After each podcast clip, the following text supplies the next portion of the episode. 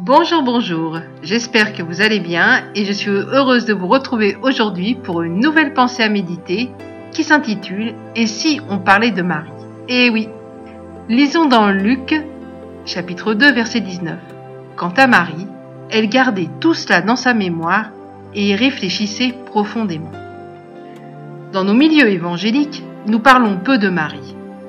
Beaucoup de gens pensent même que nous voulons occulter son existence, que nous avons un regard négatif sur elle et qu'elle sert de contre-exemple. Je pense que rien n'est plus faux. Marie était une jeune fille exceptionnelle, qui a une destinée unique et qui a profondément souffert de cette élection comme tous les serviteurs de Dieu humbles et consacrés qui préfèrent la gloire de Dieu à leur propre vie.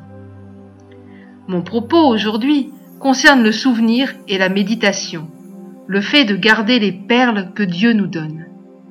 Le monde de nos pensées est très complexe. Il s'y passe tellement de choses qui influencent notre vie, au quotidien, sur notre humeur, sur nos choix et l'élaboration de nos convictions. Toutes sortes d'informations peuvent alimenter nos pensées, mais les seules informations salutaires sont celles qui émanent de la pensée de Dieu lui-même.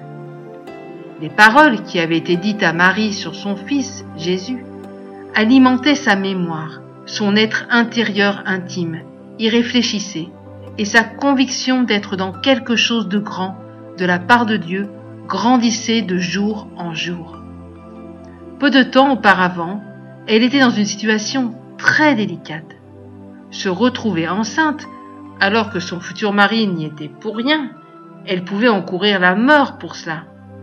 Pourtant, sans hésitation, elle avait proclamé que la volonté de Dieu se fasse. Dans notre texte cité plus avant, le Seigneur honore son obéissance en lui donnant des perles qu'elle pourra garder au plus profond de sa mémoire et qui la soutiendront quand les temps deviendront difficiles mon ami, toi qui m'écoutes aujourd'hui, saisis les perles de Dieu pour ta mémoire et laisse ton cœur les repasser encore et encore dans ta réflexion. Il y a tant d'encouragement à en retirer. Je te souhaite une excellente journée et je te dis à très bientôt pour une nouvelle pensée à méditer. Au revoir.